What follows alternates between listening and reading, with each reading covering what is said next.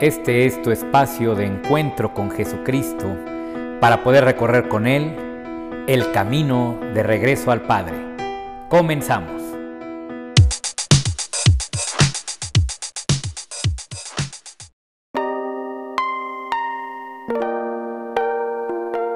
Hola, ¿cómo están? Qué gusto poderles saludar en este tu espacio, El Camino de Regreso al Padre. Tenemos, como siempre, un gran gusto de poder llegar a tus hogares, de poder llegar a tus oídos, con este mensaje, un mensaje de amor que nos trae nuestro Señor Jesucristo, que nos dice, Dios te ama, Dios te ama como eres. Y es por eso que en esta ocasión vamos a hablar del amor, la importancia del amor, no solamente desde el aspecto religioso, sino del aspecto eh, global de toda la vida humana. Te saluda tu servidor Miguel Bustos y comenzamos.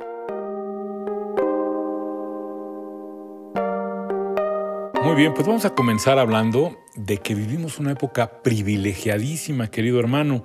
Fíjate que durante muchos siglos, pues todo esto que era relacionado con el amor, con el perdón, con el arrepentimiento y todas estas cosas, pues se tomaban como verdades o como, sí, verdades doctrinales o verdades de fe, donde decías, bueno, pues yo tengo que perdonar o tengo que amar porque Diosito así me lo manda. Pero la verdad a veces no entendíamos para qué. A veces inclusive decíamos, no, pues que amen los santos o que perdonen los santos o que se sientan arrepentidos los santos. Pero hoy, hoy fíjate que vivimos con todos estos avances científicos, todos estos avances en la psiquiatría, en la psicología, en la neurociencia o las neurociencias, y con esta maravillosa disciplina de la medicina que es la neuroendocrinología, donde pues se descubre que al final del día los pensamientos, tu forma de pensar incide realmente en tu bienestar, inclusive en tu bienestar físico. Entonces fíjate que hoy podemos decir que amar conviene. Fíjate lo que te estoy diciendo, amar conviene pero sobre todo sentirte amado conviene. Hoy se sabe que la libertad que tú y yo tenemos es siempre y es real y todos somos libres, pero el chiste es bajo qué condiciones ejerces la libertad. Me voy a permitir explicarme un poquito mejor. Mira, todos somos libres, pero obviamente si tú estás en un ambiente donde hay mucho estrés, donde hay mucho miedo, piensa por ejemplo en una guerra, piensa por ejemplo en un lugar donde sientas que hay mucha delincuencia, etcétera, pues obviamente sigues siendo libre, pero todos tus pensamientos, por ende tus palabras y tus hechos, serán influenciados por el miedo. ¿Ok? Bueno, pues de igual forma, si tú estás en un ambiente donde te sientas en un ambiente cordial, en un ambiente de amor, en un ambiente donde te sientas valorado, donde te sientas amado, donde te sientas apoyado, donde te sientas seguro, pues vas a tener esa misma libertad, pero esa libertad la vas a ejercer precisamente sobre este ambiente. Entonces tus decisiones serán obviamente impregnadas por este ambiente de confianza y de amor. Es por esto la importancia que tenemos de construir el reino de Dios, que construir el reino de Dios no es otra cosa más que construir este mundo que hoy está desafortunadamente construido en base al miedo, en base a la violencia, en base a la inseguridad, construir un mundo que esté basado principalmente en el amor, o yo diría basado fundamentalmente en el amor. Y ahí es donde podemos lograr que esta humanidad realmente conviva que realmente sea la humanidad que Jesucristo nos viene a plantear, nos viene a proponer. Acuérdate que el amor se propone, no se impone. Y es Dios mismo en nuestro Señor Jesucristo quien se viene a proponer hacia nosotros y decirles y decirnos, la solución a todos los problemas del mundo es el amor. Ámense los unos a los otros. Creen ambientes como es el reino de Dios, ambientes donde el amor sea el que rife, el amor sea el que sea privilegiado. Y ahí es donde realmente este mundo que ya es el paraíso, recuerda que este mundo es el paraíso, no lo andes buscando después de la vida, este mundo es ya el paraíso. Lo que pasa es que desafortunadamente por el pecado, que el pecado es precisamente este vivir por miedo, vivir al margen de Dios, pues hemos creado de este mundo algo que es hostil y lo peor es que lo estamos generando cada vez más hostil, lo estamos haciendo cada vez eh, que se defienda de nosotros. Entonces, para ir poniendo en orden las ideas, pues te quisiera yo decir una cosa. Mira, el amor, si tú empiezas a vivir sintiéndote amado por Dios como eres, si tú empiezas a vivir a tener una vida, a tener tu cotidianidad, desde el hecho de que eres amado, amada por Dios como eres, ten la seguridad que poco a poco esta sensación de amor va a ir permeando en tus emociones, en tus sentimientos, en tus pensamientos y por ende en tu forma de comportarte, de hablar, de actuar. Y esta es precisamente la metanoia y la transformación.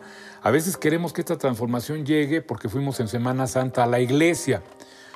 Bueno, pues quizás ahí comience esta transformación, pero hasta que tú tengas una real experiencia crística, y la experiencia crística no es otra más que la experiencia de saber que Dios es tu Padre, que te ama, hasta entonces, cuando puedas hacer esa experiencia que comienza en la mente y la puedas bajar a tu corazón, y esto solamente se logra con oración, de ahí la importancia de la oración, porque fíjate que las malas noticias luego, luego, nos, luego, luego se vuelven sentimientos. Si tú ahorita te dice alguien, oye, allá afuera hay mucho peligro, en ese momento empiezas a temblar y empiezas a todo. Ahí sí responde el organismo luego, luego.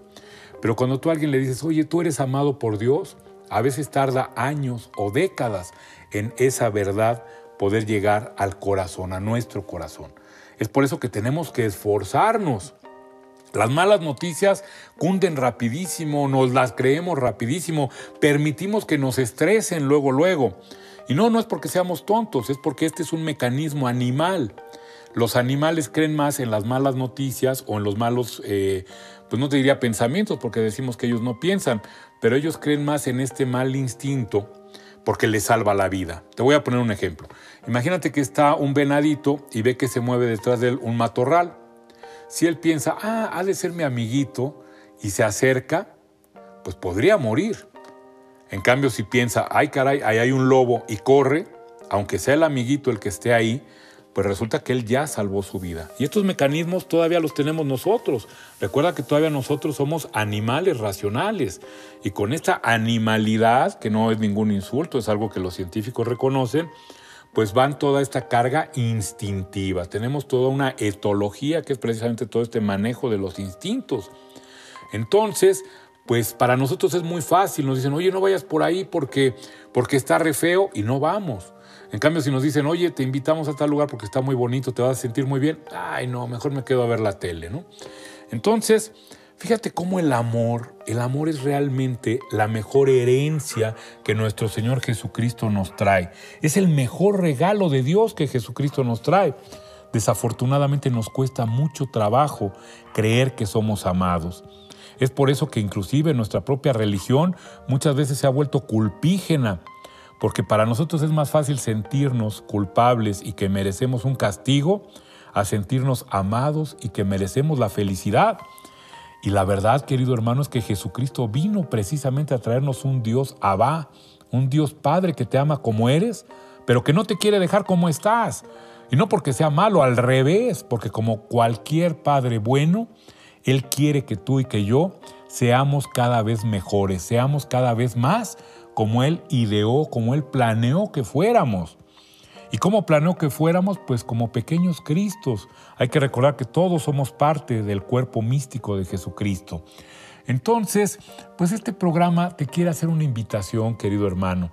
Te quiere hacer una invitación, querida hermana, a que descubras que hay un Dios que te ama como eres. Primero que nada, eso es bien importante que lo descubras y que con oración, que lo descubras y abriendo tu corazón al amor, permitas que este amor, que es el Espíritu Santo, vaya llenando tu corazón, para que ese corazón lleno de amor después permee tus emociones y tus sentimientos y tus pensamientos.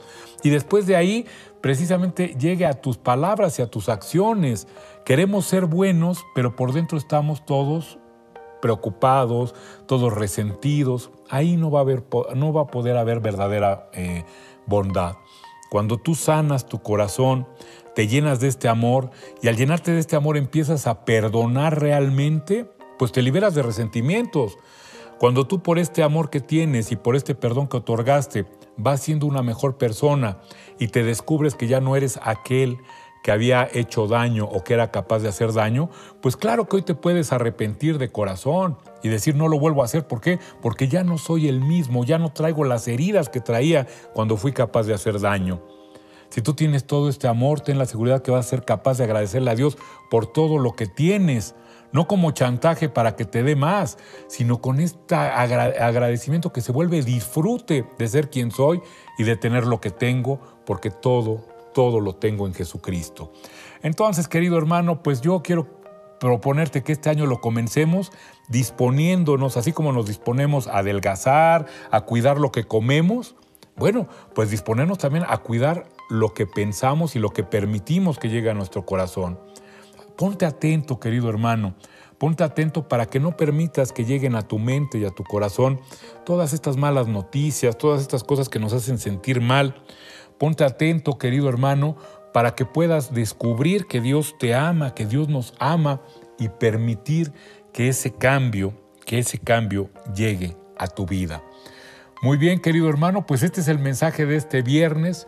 Yo te quiero enviar todo mi cariño, te quiero pedir que hagas oración. Necesitamos hacer mucha oración en esta pandemia por aquellos que están sufriendo, que estamos sufriendo por pérdida de seres queridos, por eh, seres queridos que están enfermos o nosotros mismos, por estos familiares, por estos, este cuerpo médico que los atiende. Haz mucha oración, haz oración por los otros. Cuando tú haces oración por los otros, ten la seguridad de que tú también recibes mucha bendición. Querido hermano, pues este fue nuestro programa, que Dios te bendiga mucho y como siempre te repito, si en algo te sirve este programa, este podcast, por favor recomiéndalo. Ojalá esta palabra, la palabra de Dios, llegue a muchas, muchas personas. Que Dios te bendiga mucho. Nos vemos aquí el viernes que entra. Hasta entonces.